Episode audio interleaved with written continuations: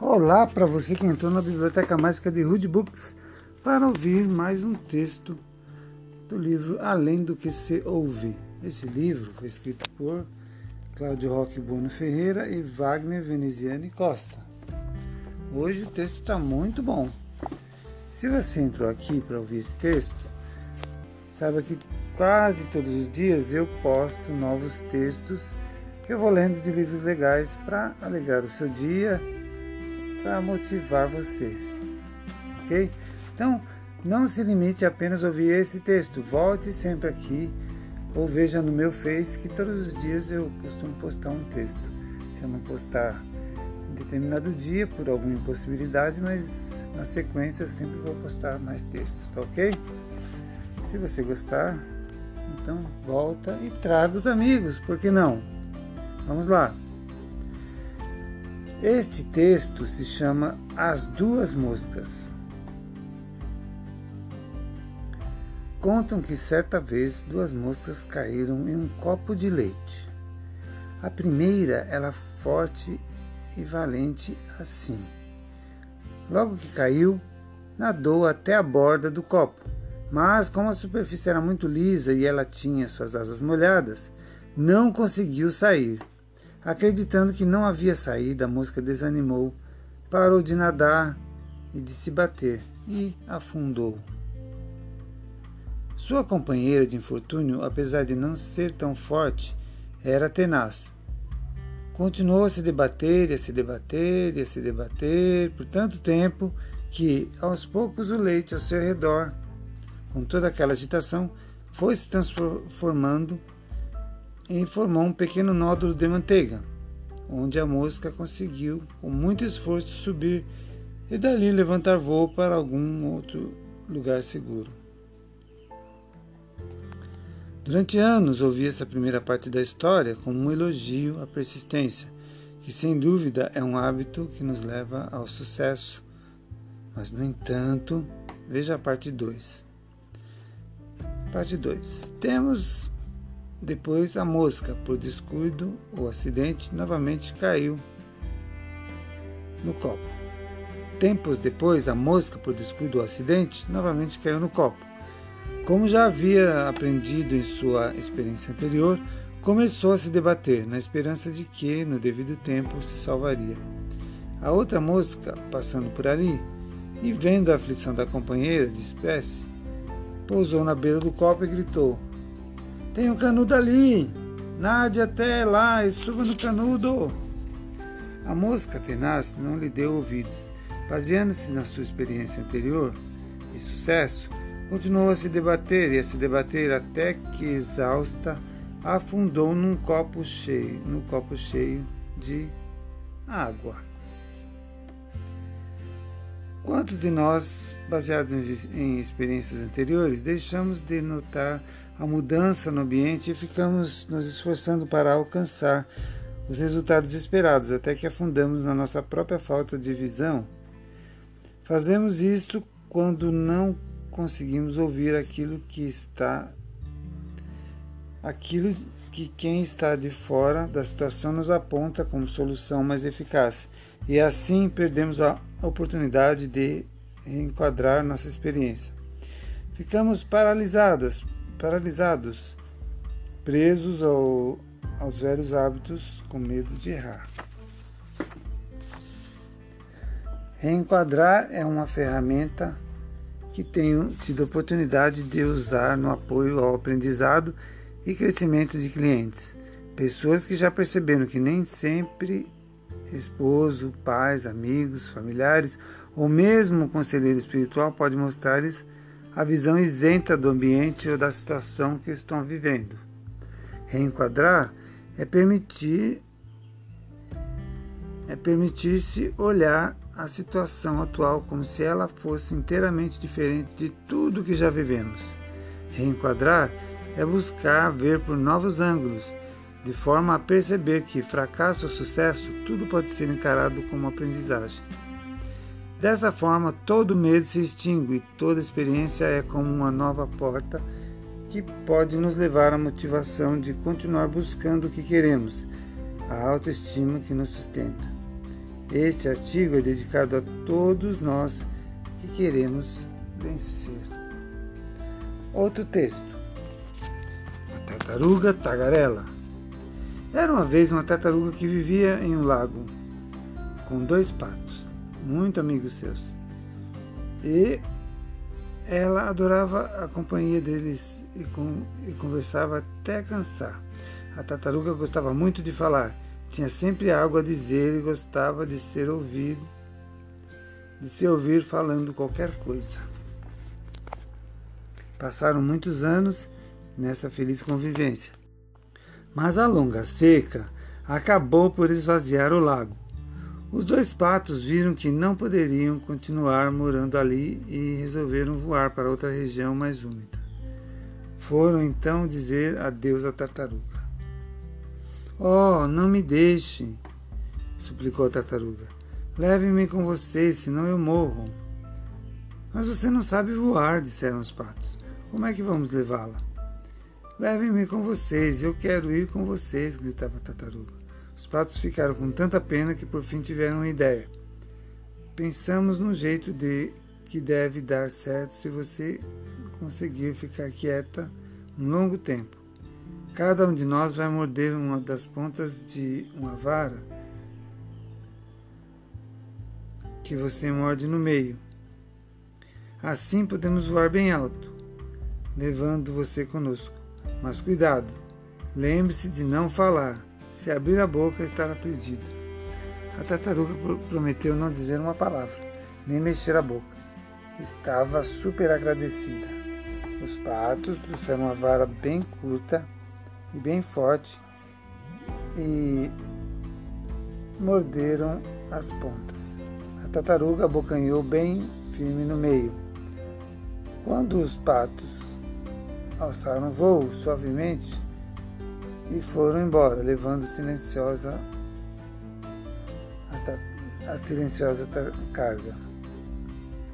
Quando passaram por cima das árvores, a tartaruga quis dizer: Como estamos indo alto, mas lembrou-se de ficar quieta.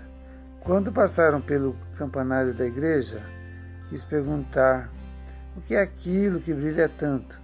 mas lembrou-se a tempo de ficar calada. Quando passaram sobre a praça da aldeia, as pessoas olharam para cima muito espantadas. Olhem os patos carregando uma tartaruga! gritavam. E todos correram para ver. A tartaruga quis dizer: E o que é que vocês têm a ver com isso? Mas não disse nada. Ela escutou as pessoas dizendo: Não é engraçado? Não é esquisito? Olhem, vejam. Ela começou a ficar zangada, mas ficou de boca fechada. Depois as pessoas começaram a rir. Vocês já viram que coisa, que coisa mais ridícula? zombavam. E aí a tartaruga não aguentou mais. Abriu a boca e gritou: Fiquem quietos, seus bobalhões! Mas antes que terminasse, já estava caída no chão.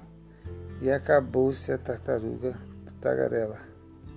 Moral da história: há homens Há momentos na vida em que é melhor ficar quieto, de boca fechada.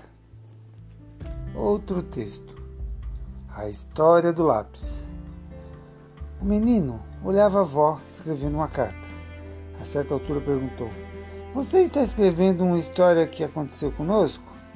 É por acaso uma história sobre mim?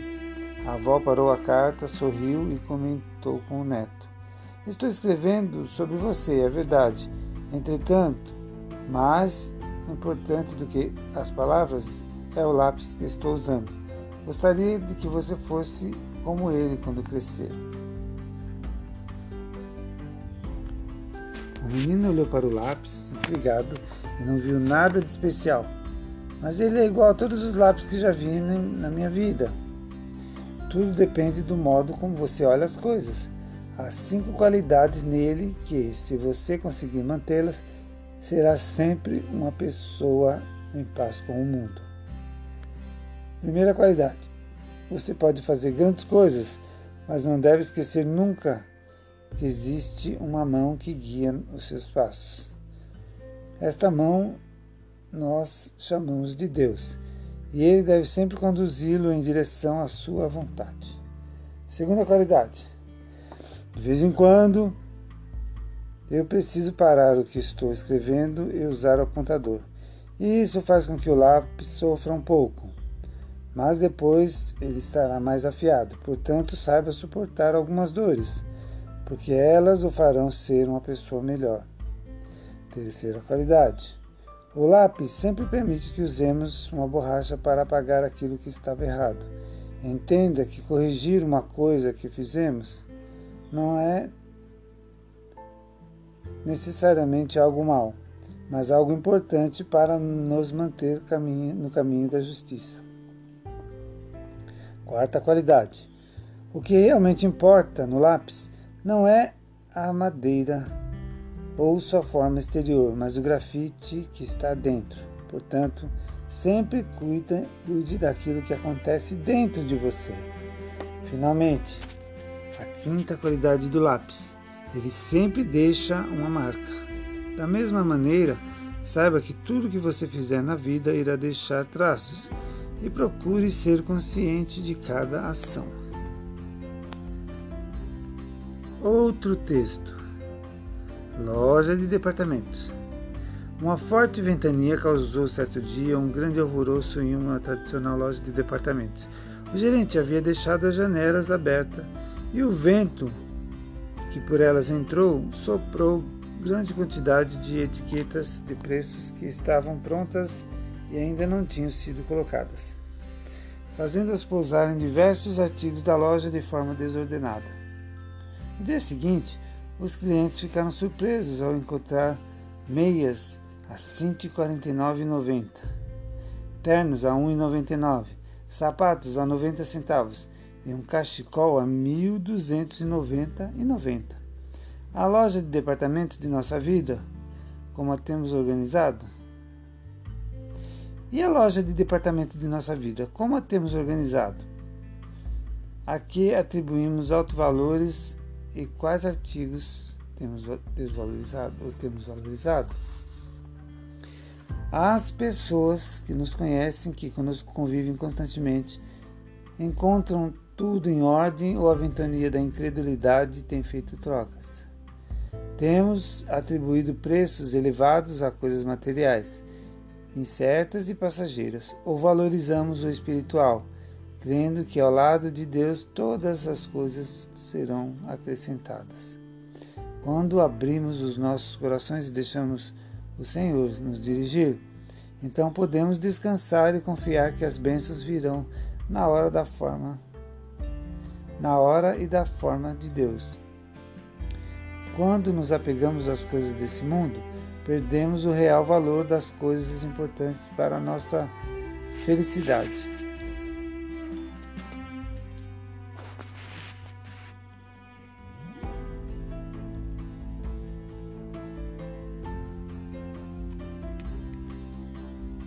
Quando nos apegamos às coisas desse, deste mundo, perdemos o, o real valor das coisas importantes para a nossa felicidade e supervalorizamos aquilo que nenhum valor tem.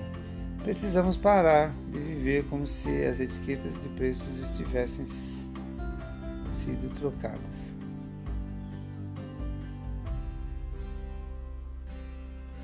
Outro texto depende das mãos.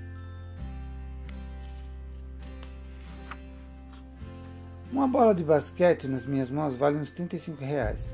Uma bola de basquete nas mãos Oscar, do Oscar vale 7 mil reais. Depende das mãos que a seguram. Uma bola de vôlei nas minhas mãos vale 25 reais. Uma bola de vôlei nas mãos de, do Tandy vale 5 mil reais. Depende das mãos que a seguram. Uma raquete de tênis em, em minhas mãos não tem uso algum. Uma raquete de tênis nas mãos do Guga o tornou o número um do mundo. Depende das mãos que a seguram. Uma vara em minhas mãos vai manter animais afastados de mim. Uma vara nas mãos de Moisés abriu o mar vermelho. Depende das mãos que a seguram. Um estilingue nas minhas mãos é apenas um brinquedo. Um estilingue na mão de Davi tornou-se uma arma poderosa. Depende das mãos que a seguram. Dois peixes e cinco pães nas minhas mãos tornam-se alguns sanduíches. Dois peixes e cinco pães nas mãos do Cristo alimentaram multidões. Depende das mãos que o seguram. Pregos nas minhas mãos podem significar a construção de uma casa. Pregos na mão de Cristo significaram salvação do mundo. Depende das mãos. Como você pode concluir agora? Tudo depende das mãos. Então coloque suas preocupações, seus sonhos, seus anseios, seus temores, seus interesses, sua família, sua vida nas mãos de Deus, pois tudo depende das mãos que os tem. O único caminho. Ninguém pode construir em teu lugar as pontes que precisarás passar para atravessar o rio da vida. Ninguém, exceto tu, só tu. Existem por, existem, por certo, atalhos sem números e pontes e semideuses que se oferecerão para levar-te além do rio. Mas isso custaria tua própria pessoa. Tu te hipotecarias e te perderias. Existe no mundo um único caminho, por onde só tu podes passar. Onde leva? Não perguntes, segue-o.